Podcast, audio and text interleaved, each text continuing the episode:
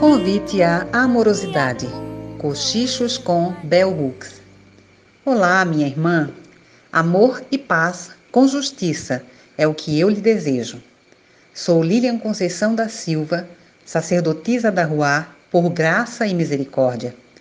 Como você, eu faço parte do Centro de Estudos Bíblicos, CEBI, desde os tempos da Escola Bíblica Jovem do Recife, do CEBI Pernambuco, na década de 90, sob a batuta do irmão, professor e padre José Raimundo Oliva.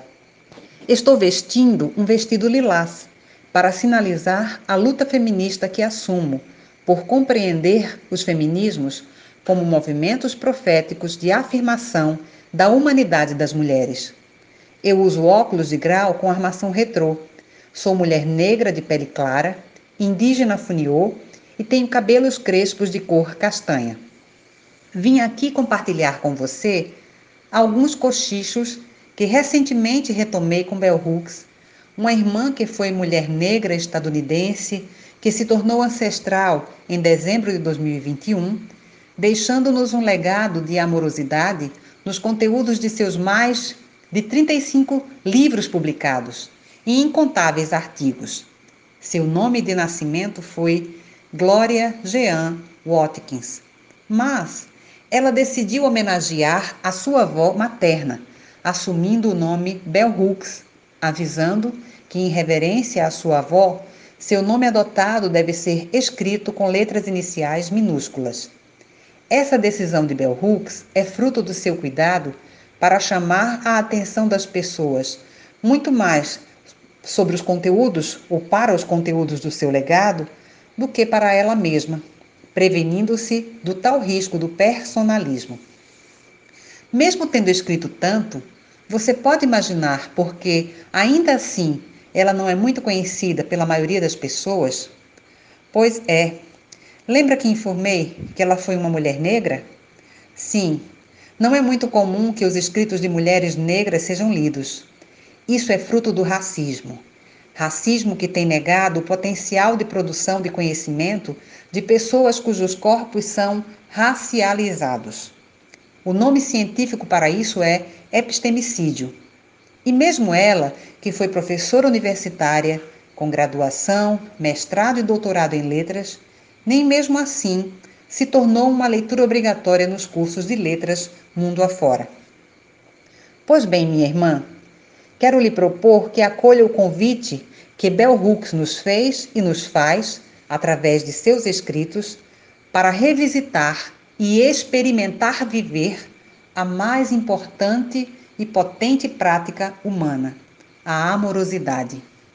Para você que se assume como mulher cristã, como pessoa cristã, ou seja, seguidora de Jesus Cristo, vou logo lhe dizendo que ler os textos de Bell Hooks é se encantar com experiências de deleite de quem compreendeu muito bem que o amor não é um mero sentimento, é uma prática. Assim como nos lembram as bem-aventuranças nos evangelhos atribuídos a Mateus e a Lucas, na carta aos Coríntios, no capítulo 13, nas cartas joaninas, dentre outros textos bíblicos.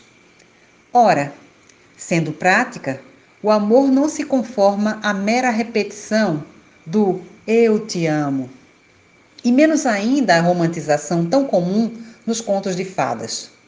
Ouçam bem o que ela nos deixa como aprendizado. O amor é uma ação, nunca simplesmente um sentimento. Seu primeiro amor, diz Bell Hooks, é o amor próprio. E o amor próprio começa com aquele balanço corajoso em que você vai até os sótãos e armários de si mesma e vê o que está lá. O que você gosta em si mesma? Como você interage com outra pessoa? Ela, Bell Hooks, nos convida a valorizarmos nossa própria companhia, dizendo: Eu não terei a minha vida reduzida. Eu não vou me curvar ao capricho ou à ignorância de outra pessoa. Saber ser solitária é fundamental para a arte de amar. Quando conseguimos estar sozinha, podemos estar com outras pessoas sem usá-las como formas de escape. Esse alerta de nossa irmã Bell Hooks nos faz sentir que não vale a pena estar em qualquer que seja o relacionamento amoroso se antes não vivemos a amorosidade para conosco. Isso não lhe faz ou não lhe lembra um eco de um antigo ditado que aprendemos que nos ensina: melhor ficar sozinha do que mar acompanhada?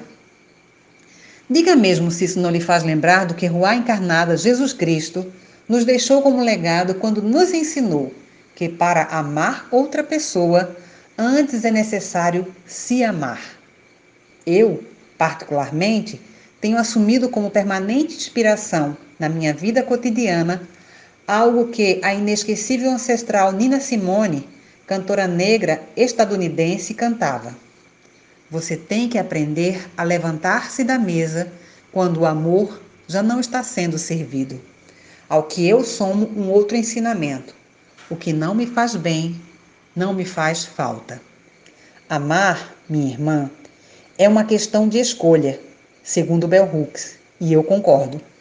Não por acaso, um outro ancestral, também pessoa negra, que foi pastor batista e ativista dos direitos civis nos Estados Unidos, o saudoso Martin Luther King Jr., anunciava aos quatro ventos: Eu decidi ficar com o amor.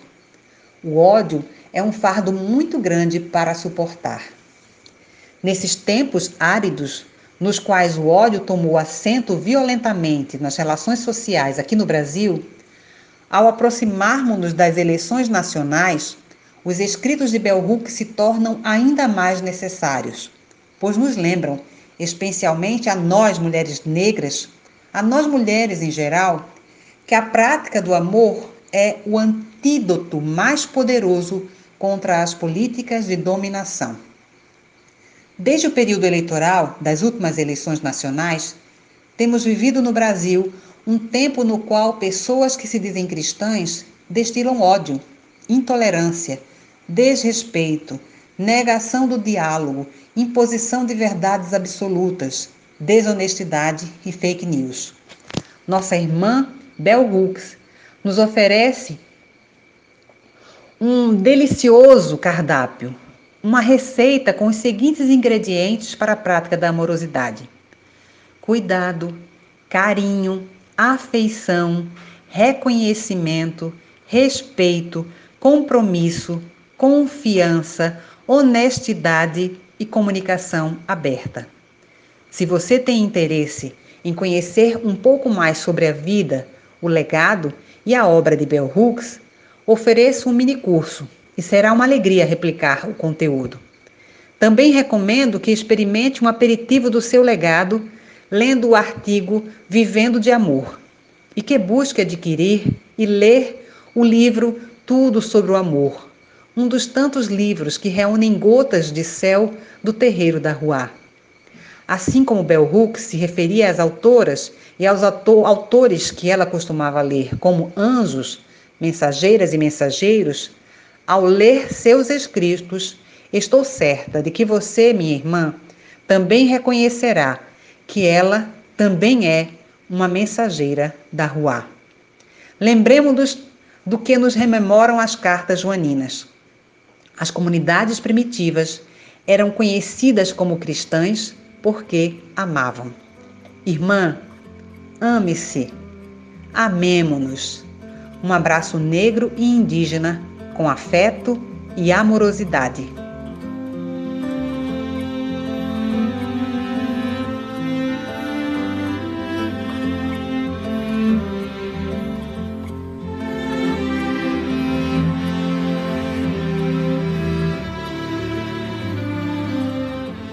Estava escrito numa pedra, enterrado numa cova, nas entranhas de uma gruta, esquecido como um livro de saberes e motivos.